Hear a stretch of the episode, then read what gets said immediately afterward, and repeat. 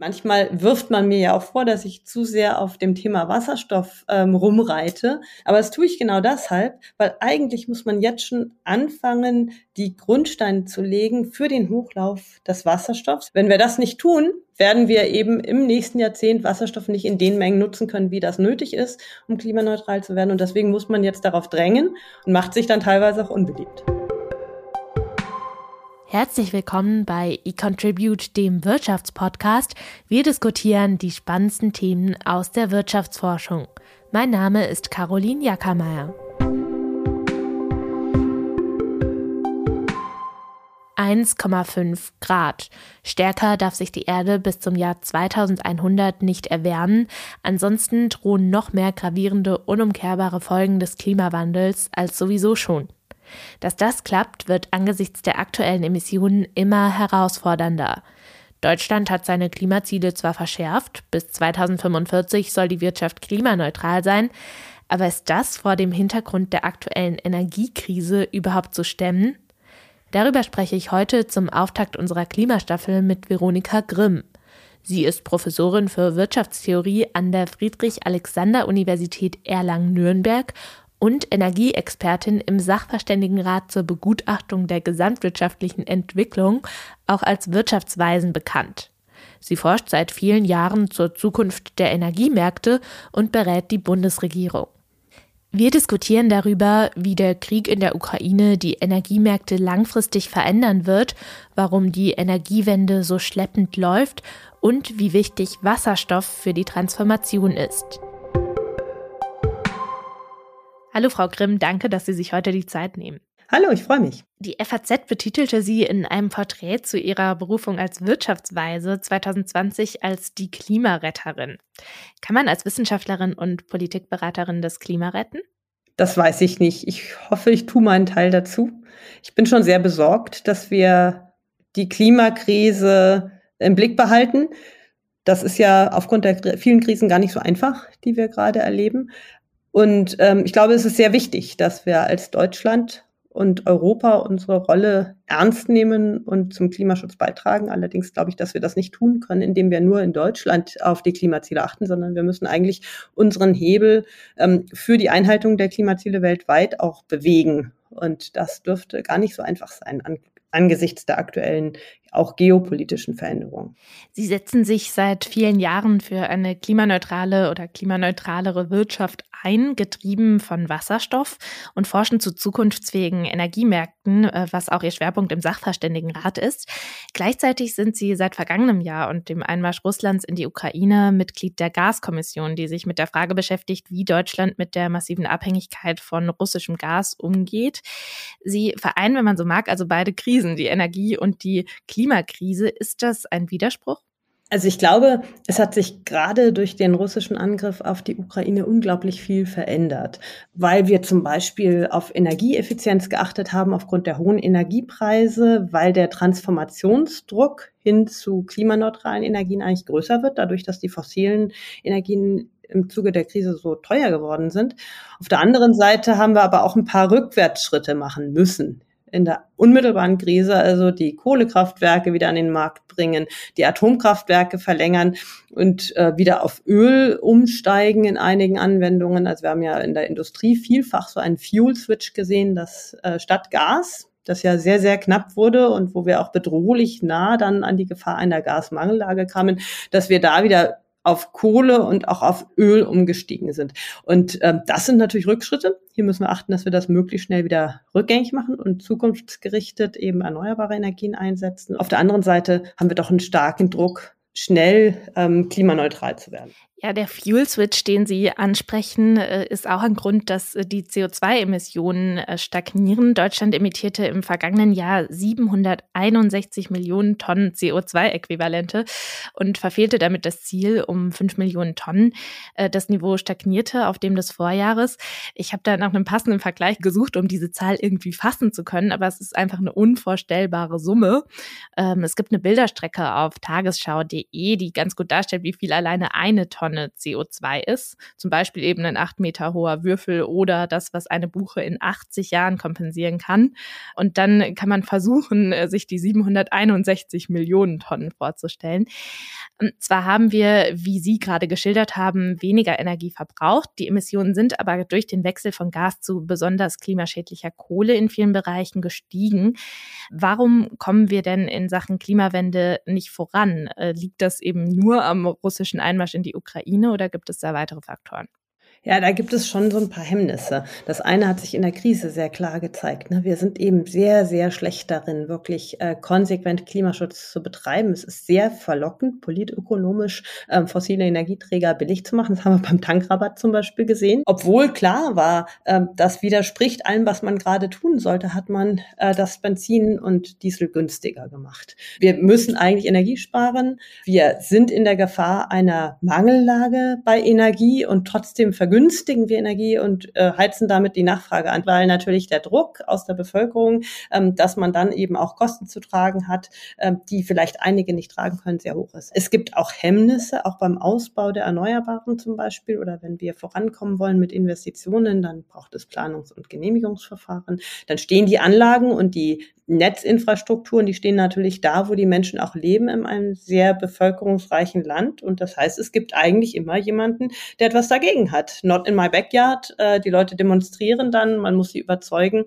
Das sind alles Schwierigkeiten. Es besteht aktuell auch keine politische Einigkeit über den Instrumentenmix. Sehen wir jetzt aktuell ja auch wieder die Diskussionen über die Verbote von Verbrennern, von Gasheizungen. Und wenn wir jetzt mal die Sektoren vergleichen, im Mobilitätssektor und im Wärmesektor, da kommen wir nicht voran, da haben wir keinen Emissionshandel. In anderen Sektoren, in der Industrie und im Strommarkt, da haben wir einen Emissionshandel der eben Stück für Stück die Emissionen begrenzt. Und da sehen wir eben, da halten wir die Emissionsziele eher ein, weil dieser Mechanismus an sich eigentlich erzwingt, dass es zur Zielerreichung kommt. Und da müssen wir eigentlich auch meiner Meinung nach hinkommen, dass wir auch in den anderen Sektoren so einen Mechanismus haben, weil sonst doktern wir immer an einzelnen Phänomenen rum, aber die Emissionen suchen sich dann irgendwo anders ihren Weg. Und das ist natürlich aus ökonomischer Sicht nicht optimal.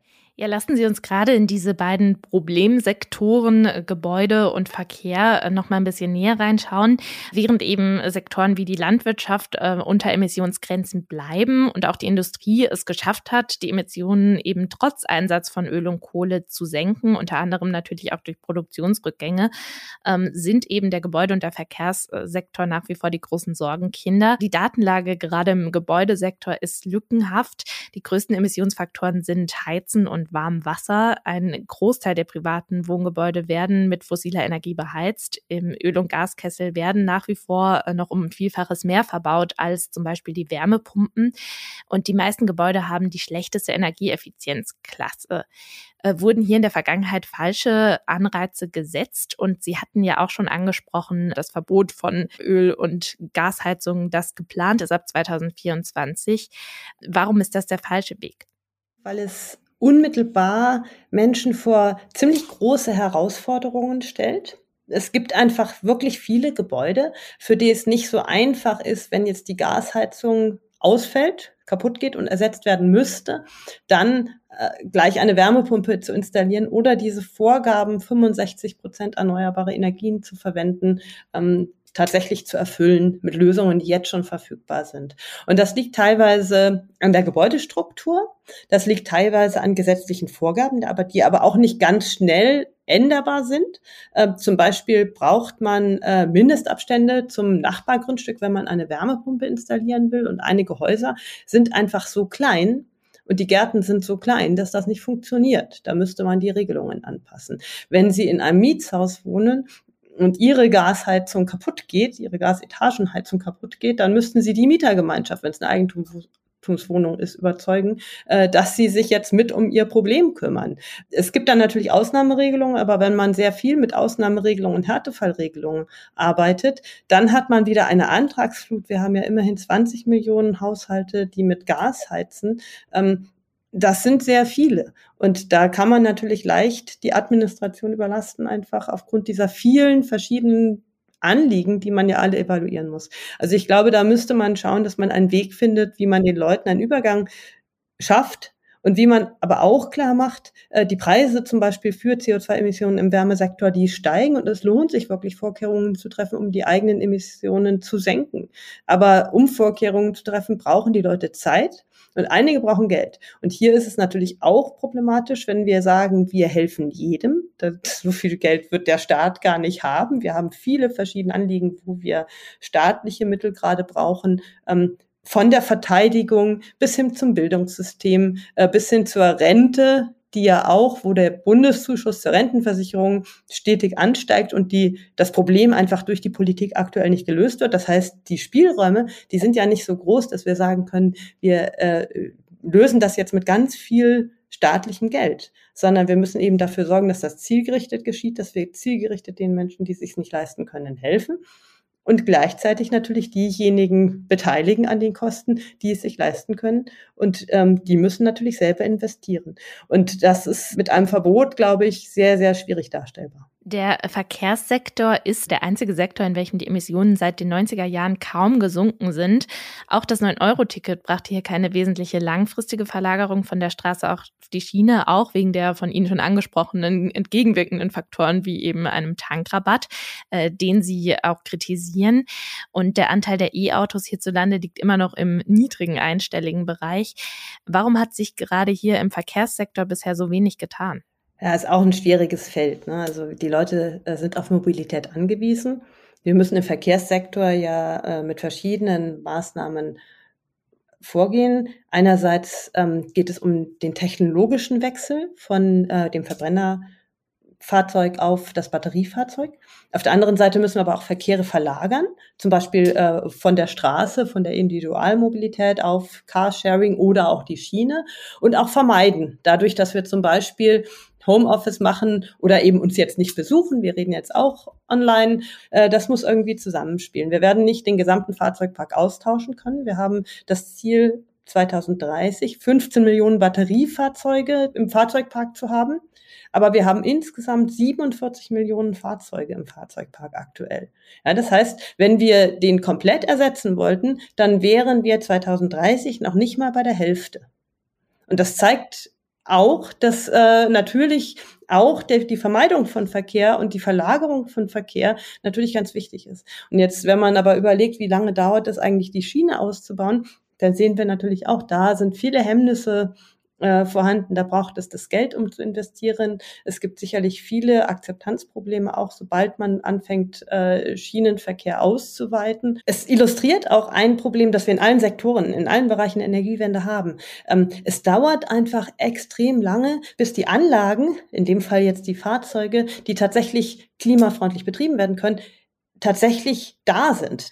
Ähm, und das ist auch bei der Industrie zum Beispiel so. Natürlich, wir müssen jetzt unsere Industrie anfangen umzustellen und äh, wir müssen sofort anfangen, Anlagen zu bauen, die prinzipiell mit Strom betrieben werden können, ähm, damit dann 2030, 40, 45 überhaupt, wenn der klimafreundliche Strom dann da ist, wirklich das Gesamtsystem klimafreundlich betrieben werden kann. Zum Beispiel im Fahrzeugpark jetzt die batterieelektrische Flotte hochlaufen zu lassen, weil sonst werden wir einfach bis 2045 nicht fertig sein.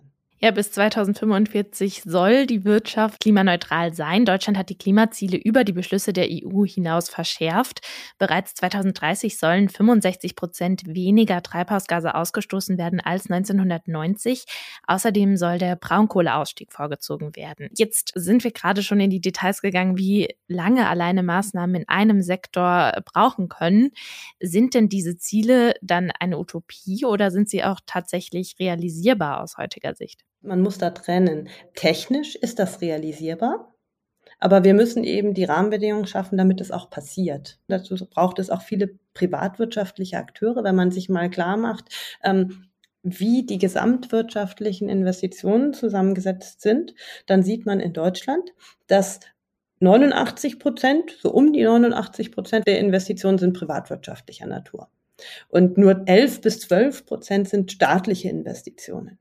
Und das bedeutet natürlich, man muss die Rahmenbedingungen setzen, damit äh, privatwirtschaftlich massiv investiert wird. Den Emissionshandel auszuweiten ist in dieser Hinsicht wahnsinnig wichtig, damit das Signal da ist, es lohnt sich für mich, ähm, weil einfach Emissionen immer teurer werden, lohnt es sich für mich, meine Anlagen umzustellen auf klimafreundliche Anlagen. Das ist, glaube ich, ganz wichtig.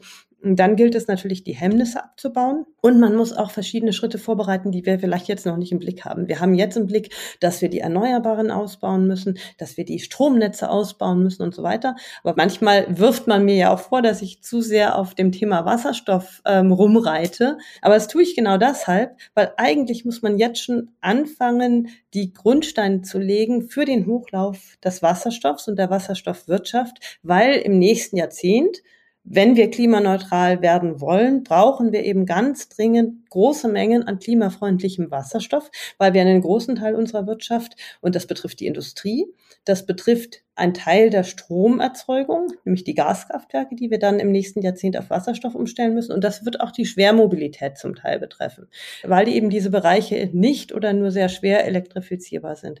Und wenn wir jetzt nicht anfangen, diesen Hochlauf zu gestalten, die Anlagen zu bauen, den Wasserstoff einzukaufen, die Infrastrukturen, also die Netze zu bauen, mit denen wir den Wasserstoff transportieren können.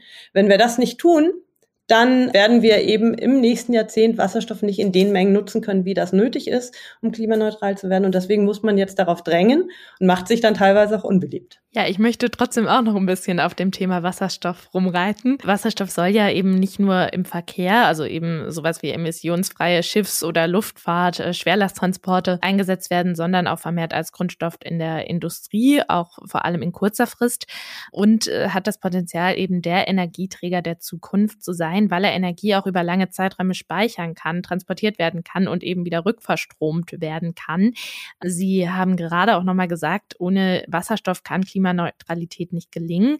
Ist Wasserstoff also sozusagen die Allzweckwaffe in der Energiewende? Ja, eben nicht die Allzweckwaffe, aber eben eine ganz wichtige Komponente der Energiewende. Also wir werden ganz vieles elektrifizieren. Das wird den Wärmesektor ganz stark betreffen, also Raumwärme. Äh, das wird die Individualmobilität betreffen. Äh, wir werden in der Stromerzeugung natürlich Erneuerbare ausbauen im großen Umfang, aber wir brauchen eben komplementär, vor allen Dingen, um als Industriestandort auch bestehen zu bleiben, brauchen wir einfach große Mengen Wasserstoff, ähm, den wir zum Teil hier vor Ort erzeugen müssen den wir zum Teil aber auch importieren werden. Und das wird, äh, glaube ich, etwas sein, was uns gegen Ende des Jahrzehnts noch beschäftigen wird. Gerade in der Schwerindustrie, in der energieintensiven Industrie sieht man ja jetzt schon, dass Anlagen umgestellt werden. Zum Beispiel hat ThyssenKrupp ja jetzt eine Direktreduktionsanlage beschlossen, ähm, die gebaut werden soll, um klimaneutralen Stahl zu erzeugen. Nun ist es aber natürlich so, dass wir dafür hier den Wasserstoff brauchen und zwar in extrem hohen Mengen. Mit dem Wasserstoff wird dann quasi zusammen mit Eisenerz Eisenschwamm erzeugt und dann weiterverarbeitet äh, zu Stahl. Man kann aber auch äh, an Szenarien denken, wo zum Beispiel dieser erste Schritt, diese Erzeugung des Eisenschwamms, mittels Eisenerz und Wasserstoff an anderen Orten stattfindet, nämlich dort, wo der Wasserstoff sehr, sehr günstig hergestellt werden kann. Dann müssen wir ihn nicht hierher transportieren. Und so ähnlich kann man sich das in der Chemieindustrie vorstellen. In der Chemieindustrie zum Beispiel haben wir Prozesse bei der ähm, Erzeugung von Düngemitteln. Da stellen wir heute aus Gas Wasserstoff her, verarbeiten es weiter zu Ammoniak und dann zu Düngemitteln. Ammoniak ist einer der Energieträger, mit dem man Wasserstoff sehr gut transportieren kann. Reinen Wasserstoff wird man nur sehr schwer, zum Beispiel auf dem Seeweg importieren können. Man wird aber Ammoniak importieren können. Dafür gibt es auch schon einen weltweiten Handel und deswegen ähm, müssen wir uns hier schon damit beschäftigen, dass auch ein gewisser Strukturwandel stattfindet und die Industrie nicht eins zu eins so bestehen bleiben wird, wie sie heute besteht. Das bedeutet auch äh, eine Besorgnis der entsprechenden Arbeitnehmerinnen und Arbeitnehmer. Ich glaube jetzt nicht, dass wir Probleme bekommen mit großer Arbeitslosigkeit, weil wir haben ja eher das gegenteilige Problem. Wir haben ja einen Fachkräftemangel in Deutschland und werden die Fachkräfte wirklich händeringend brauchen. Aber natürlich äh, sind das Veränderungsprozesse, äh, die durchaus diskutiert werden müssen und wo man durchaus Lösungen finden muss und Strukturpolitik auch betreiben muss. Steht das denn der Aussage entgegen, die ja häufig im Raum steht, Deutschland möchte der Standort für grüne Wasserstoffproduktion werden, ähm, auch weltweit und international gesehen? Die Bundesregierung hat die, eine nationale Wasserstoffstrategie verabschiedet und will den heimischen Wasserstoff wettbewerbsfähig machen. Ist das ähm, vor diesem Hintergrund, auch vor der Wichtigkeit der Importe, ein realistisches Vorhaben, das sich nicht ausschließt oder steht das im Widerspruch?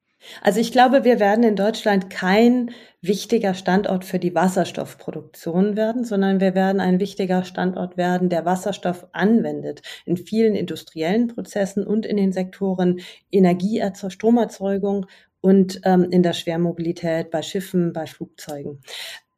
Für die Wasserstofferzeugung brauche ich ähm, eine Elektrolyseanlage und die macht aus Wasser unter Einsatz von Strom Wasserstoff. Und der Hauptinputfaktor ist Strom. Und Strom wird in Europa, äh, eigentlich überall in Europa, auf mittlere Sicht sicherlich teuer bleiben, weil wir haben ja im Moment eher die Herausforderung, dass wir unsere Stromversorgung, dass wir tatsächlich Anlagen ausbauen müssen, erneuerbare Energienanlagen. Die Franzosen bauen, wollen Kernkraftwerke bauen. Also es ist ja im Moment so, dass wir das Angebot an Strom stärken müssen und die Strompreise relativ hoch sind. Es gibt andere Regionen in der Welt, da ist die Stromnachfrage sehr, sehr niedrig, aber die Bedingungen für die Erzeugung klimaneutraler Energie ist sehr hoch. Also es gibt viele Sonnenstunden, es gibt viele Windstunden und dort äh, sind eigentlich exzellente Standorte, um Wasserstoff zu erzeugen, um klimaneutralen Wasserstoff zu erzeugen und den dann nach Deutschland zu transportieren. Das sind Länder wie Australien, wie Namibia, wie Chile, Argentinien, ähm, Kanada zählt dazu, Island ist ein guter Standort. Gibt es viele Standorte weltweit, die gute Konditionen haben und die perspektivisch als äh, Wasserstoffexporteur auftreten können. Zum Beispiel auch die Staaten in der MENA-Region, also auf der arabischen Halbinsel. Und die bereiten sich darauf auch schon vor.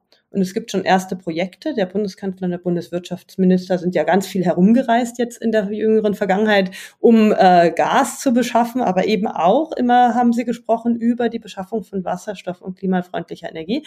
Und ähm, das äh, wird einen Hochlauf erfahren. Also die Wasserstoffimporte äh, werden stattfinden und wir müssen eigentlich darauf achten, dass wir nicht nur einseitig von einzelnen Standorten abhängig werden, die jetzt schon viel ähm, investieren in die Erzeugung von klimaneutralem Wasserstoff und das hochlaufen lassen, sondern wir müssen eben diversifizieren und da Beziehungen mit möglichst vielen Regionen aufbauen. Und das äh, hat die Politik aktuell schon im Blick. Der steigende Strombedarf wird uns ja nicht nur in Sachen Wasserstoff beschäftigen, sondern eben auch in den Bereichen Mobilität und Wärme. All diese Maßnahmen brauchen Strom, viel Strom. Verschiedene Studien schätzen, dass sich der Strombedarf hierzulande bis Mitte des Jahrhunderts verdreifachen könnte und bezweifeln, dass die bisherigen Ausbaumaßnahmen ausreichen, um diesen steigenden Strombedarf zu decken. Außerdem muss das Netz den Strom ja auch transportieren können, etwa eben von Windparks im Norden äh, nach Süddeutschland und modernisiert werden für eine flächendeckende entsprechende E-Ladeinfrastruktur für ähm, ja eine große Anzahl an Wärmepumpen. Ähm, das lässt sich bisher noch nicht absehen. Ist ein so großflächiger Netzausbau in Deutschland auch mit Speicherinfrastruktur in den kommenden 10, 20 Jahren umsetzbar? Ja, genau. Wir haben da riesige Herausforderungen vor uns. Der Strombedarf wird definitiv steigen, weil wir ja die Mobilität und die Wärmeversorgung stärker elektrifizieren wollen. Die aktuelle Prognose der Bundesregierung ist angehoben worden auf 750 Terawattstunden pro Jahr für das Jahr 2030. Aktuell sind es 580 Terawattstunden. Und ähm, 2045 ist, wird damit gerechnet, dass der Strombedarf sich mindestens verdoppelt. Also wir müssen sehr, sehr ambitioniert ausbauen, sowohl die erneuerbaren Energien und diese 80 Prozent Ziele bis 2030, da muss man eben immer mitdenken, dass es nicht 80 Prozent des heutigen Stromverbrauchs ist, sondern dass es 80 Prozent dieses erhöhten Stromverbrauchs sein muss, den man erreicht. Gleichzeitig müssen wir die Netze ausbauen. Und was auch gerne unter den Tisch fällt, ist, dass wir natürlich, wenn wir die erneuerbaren Energien so weit ausbauen, dass wir dann auch ähm, Möglichkeiten haben müssen, Strom zu erzeugen in den Zeiten, wo keine Sonne scheint und kein Wind weht. Und nach aktuellem Stand, äh, die, was die Studien so sagen, sind das zum großen Teil auch noch Gaskraftwerke, ähm, die bestehenden Gaskraftwerke, aber eben auch neue Gaskraftwerke, die dann perspektivisch mit Wasserstoff betrieben werden. Und äh, hier brauchen wir wahrscheinlich eine Kapazität von so 20 bis 30 äh, Gigawatt Gaskraftwerke, die man noch zubaut. Das ungefähr 30 Kraftwerke, wenn man 30 Gigawatt Gaskraftwerke baut.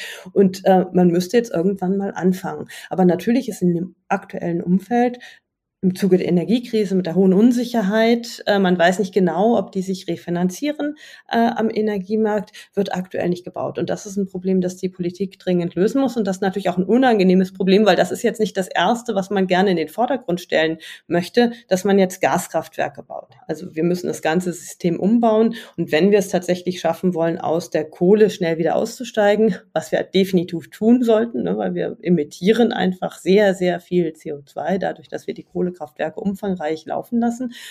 Wenn wir die AKWs jetzt abschalten, dann müssen wir eben schauen, dass dieser Hochlauf bei den Erneuerbaren gelingt, aber eben auch parallel der Hochlauf bei den Gaskraftwerken, damit wir ein System haben, das in sich dann funktioniert. Neben dem Ganzen braucht man dann Flexibilitäten, Speicherkapazitäten. Äh, da gibt es noch viele Details, aber das sind so die großen Linien. 80-Prozent-Ziel haben Sie angerissen, eben dass 80 Prozent des Stromverbrauchs aus erneuerbaren Energien gedeckt werden sollen 2030.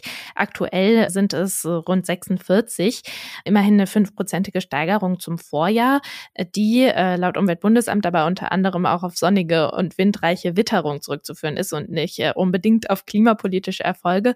Warum geht denn der Ausbau vor allem eben im wichtigsten Segment hierzulande in den erneuerbaren Energien der Windkraft so schleppend voran.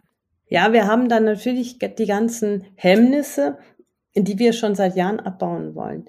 Auch die ähm, vergangenen Bundesregierungen unter Angela Merkel haben sich immer vorgenommen, ähm, die Planungs- und Genehmigungsverfahren zu beschleunigen. Aber es ist eben nicht so leicht. Es gibt eben viele Belange in einer demokratischen äh, Gesellschaft. Man muss die Menschen, die betroffen sind, natürlich auch beteiligen.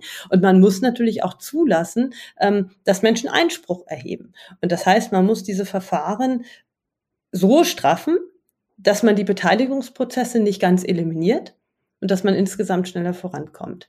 Ähm, und das hat, ist natürlich ein Zusammenspiel, glaube ich, ähm, aus einerseits äh, den, die Rahmenbedingungen tatsächlich anpassen und möglichst auch Verfahrensschritte zusammenlegen, äh, die Fragen des Artenschutzes klären, ähm, dass man nicht mehr wegen einem einzelnen Tier, sondern eher mit Blick auf ähm, das Aussterben der Art hier bewertet. Ähm, und gleichzeitig muss man natürlich in der Bevölkerung schauen, dass man die Akzeptanz dafür schafft, ähm, damit eben diese Beschleunigung von Planungs- und Genehmigungsverfahren auch auf Zustimmung trifft. Aber das sind riesige Herausforderungen, die natürlich in einer demokratischen Gesellschaft viel größer sind als in einer Autokratie, die da sicherlich viel mehr dann auch einfach durchsetzen kann ähm, im, ja, im Rahmen von fünf Jahresplänen. Das sind natürlich Bedingungen, die können wir uns bei uns nicht vorstellen. Außerhalb des Strommarktes spielen Erneuerbare bisher nur eine untergeordnete Rolle, etwa im Gebäude- oder Verkehrssektor. Dabei werden sie ja gerade dort auch dringend benötigt. Erneuerbare machen nur rund ein Fünftel des Gesamtenergieverbrauchs aus und der Anteil ist in diesen beiden Sektoren nicht nennenswert gestiegen. Äh, gleichzeitig äh, tragen sie eben den größten Teil der Emissionen bei. Für die Energiewende muss also auch ein Umstieg auf äh, E-Mobilität und Wärmepumpen erfolgen. Das haben wir ja schon besprochen. Hat die Energiekrise äh, denn in diesem Aspekt eine Art Transformation eingeleitet? Das lässt sich noch ganz schwer sagen, weil wir jetzt natürlich im Rahmen der Energiekrise erstmal mit Problemen zu kämpfen hatten, überhaupt die Versorgung sicherzustellen. Energie Versorgungssicherheit ist ja viel, viel wichtiger geworden. Und ich glaube, ähm, es muss gelingen, ähm, die Rahmenbedingungen tatsächlich festzuzurren im Bereich ähm, Wärme und im Bereich Mobilität auch relativ schnell in die Richtung von einem Emissionshandel zu kommen, damit man tatsächlich die Anreize auch hat, mittelfristig tatsächlich in klimafreundliche Energien zu investieren. Und wir müssen auch schauen, dass wir die europäischen Dimensionen nicht vergessen. Wir denken über die Energiewende ja sehr, sehr stark national nach. Aber den eigentlichen Hebel haben wir, wenn wir europäisch darüber nachdenken, wenn wir unsere Netzinfrastrukturen zum Beispiel für Gas und Wasserstoff europäisch ausbauen, wenn wir unsere verschiedenen Transformationspfade, zum Beispiel den in Frankreich über die Atomenergie und in Deutschland über Gas und erneuerbare Energien, wenn wir das zusammendenken. Ich glaube, wir sollten diese Frontstellungen, die da stattfinden, ne, dass wir denken, wir wissen es eigentlich besser als die Franzosen, was sie tun sollten und die denken das ja gleiche ja über uns, ja. Also ähm, das sollte man aufgeben und sollte eher schauen, dass man ähm, natürlich den Transformationspfad in den verschiedenen Ländern sicherlich nicht ähm, anpassen kann, und dass man dann die Vorzüge nutzt, weil wenn das eine gut funktioniert, funktioniert vielleicht das andere nicht so gut und man kann sich gegenseitig aushelfen. Und dann muss man natürlich als Europa auch darauf achten, dass wir unseren Hebel in der Welt nutzen. Und gerade über diese Importprojekte für Wasserstoff können wir, glaube ich, auch viel Beschleunigung beitragen. Einfach deswegen, weil wir natürlich diese Projekte viel schneller skalieren kann, als man vielleicht vor Ort zu Hause vorankommt beim Ausbau von Kapazitäten. Ähm, weil da teilweise Partner am anderen Ende sitzen, die wirklich auch davon profitieren wollen, zum Beispiel zum Exporteur von erneuerbaren Energien zu werden. Und es könnte gut sein, dass wir in diesen internationalen Partnerschaften viel schneller vorankommen, als wir das in Europa können. Und das sollten wir auch nutzen, denn mit jeder Anlage, die ich schneller baue, sinken die Kosten äh, der Wasserstofferzeugung oder der erneuerbaren Energien auch. Und das ist auch unser Hebel. Ich glaube, wir müssen unsere Möglichkeiten auch nutzen, andere Länder weltweit äh, in die Lage zu versetzen, auf Basis erneuerbarer Energien zu wachsen. Wenn sie das auf Basis fossiler tun, dann werden wir Klimaziele global eben gerade nicht erreichen. Jetzt warnen Sie aber ja gleichzeitig auch beim Thema Energieimporte, dass Europa oder Deutschland ähm, auch nicht in die nächste Abhängigkeit äh, rutschen darf, äh, sondern eben diversifizieren muss. Die Staaten auf der arabischen Halbinsel haben Sie schon angesprochen, die eben auch massiv äh, in den Ausbau grüner Wasserstoffproduktion investieren. Gleichzeitig sind wir ja aber auch auf viele kritische Rohstoffe für Schlüsseltechnologien angewiesen. Wie wir besprochen haben, äh, muss auch Wasserstoff langfristig importiert werden, um eben den Bedarf zu decken. Ist es dann nicht eine Illusion zu denken, dass Deutschland ohne eine Abhängigkeit zu diesen Staaten auskommt und wettbewerbsfähig bleibt? Ja, das ist die allergrößte Herausforderung eigentlich der nahen Zukunft. Also ich glaube, aktuell haben wir Abhängigkeiten gerade von China bei kritischen Rohstoffen bei Solarpanelen zum Beispiel auch. Da müssen wir darauf achten, möglichst schnell diese Abhängigkeiten ähm, zu reduzieren über Diversifikation. Wir werden in Europa sicherlich nicht energieautark werden. Da sind die USA in einer ganz anderen Situation. Wir müssen auch Instrumente, die wir haben, strategische Partnerschaften, Investitionsgarantien, ungebundene Finanzkredite, also Instrumente, die der Staat hat, sollte man eben so einsetzen, das eben äh, lenkend einsetzen, so dass eben nicht fokussiert, nicht geballt in bestimmten Regionen investiert wird, wo es eben am günstigsten ist, sondern diversifiziert wird. Ja, das deutsche Modell war ja äh, lange Zeit, wir machen immer das, äh, wo es machen diese Dinge da, wo es am günstigsten ist und machen alles effizient, aber wenig resilient. Und das müssen wir abstellen. Da müssen wir, muss der Staat auch seine Instrumente lenkend einsetzen. Es wird nicht von heute auf morgen gehen, aber darauf muss eigentlich unser Streben gerichtet sein. Und ähm, die gute Nachricht ist ja bei der Energieversorgung, das gilt nicht so sehr für kritische Rohstoffe, jedenfalls nicht so schnell, aber bei der Energieversorgung ist es so, dass mit dem Umstieg von fossilen auf Erneuerbare viel mehr potenzielle Handelspartner verfügbar sind. Also es gibt viel weniger Staaten, die über fossile Energien verfügen, als es Staaten gibt, die attraktive Bedingungen für Erneuerbare haben und potenziell als Lieferant von erneuerbarer Energie oder Wasserstoff zur Verfügung stehen. Jetzt haben wir ausgiebig über die konkreten Ziele für eine Energiewende und die nötigen Maßnahmen gesprochen. Wir wissen also, wie die Wende in der Theorie funktioniert und in der Praxis aussehen sollte, aber auch, dass eben an vielen Stellen noch ein sehr weiter Weg vor uns liegt. Wie optimistisch sind Sie, dass wir die Pariser Klimaziele schaffen?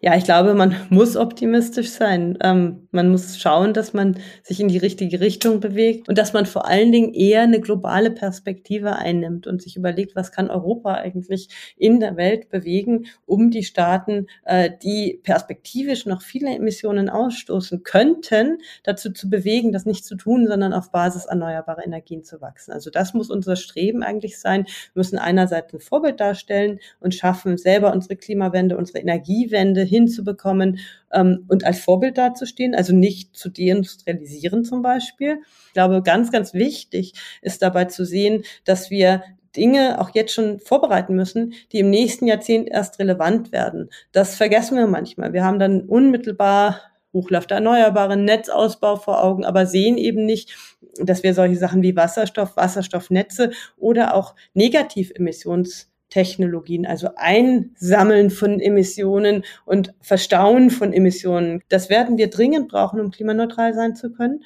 Und das müssen wir auch jetzt schon vorbereiten, andenken, damit es dann zur Verfügung steht, wenn wir es brauchen. Und da müssen wir einfach vorausschauender werden. Aber da hilft ja auch eine Diskussion, die wir dann auf vielen Ebenen führen in der Gesellschaft. Ja, dann hoffen wir sehr, dass uns das als Gesellschaft gelingen wird. Ich danke Ihnen auf jeden Fall an dieser Stelle für Ihre Einschätzung und unser Gespräch. Ja, ich danke Ihnen. Das war der Wirtschaftspodcast des Exzellenzclusters eContribute der Universitäten Bonn und Köln, gefördert von der Deutschen Forschungsgemeinschaft. Im Cluster forschen unsere Mitglieder aus Politik, Rechts- und Wirtschaftswissenschaften sowie Psychologie und Soziologie. Wir wollen Märkte besser verstehen, um soziale, technologische und wirtschaftliche Herausforderungen der heutigen Zeit zu meistern. Danke fürs Zuhören.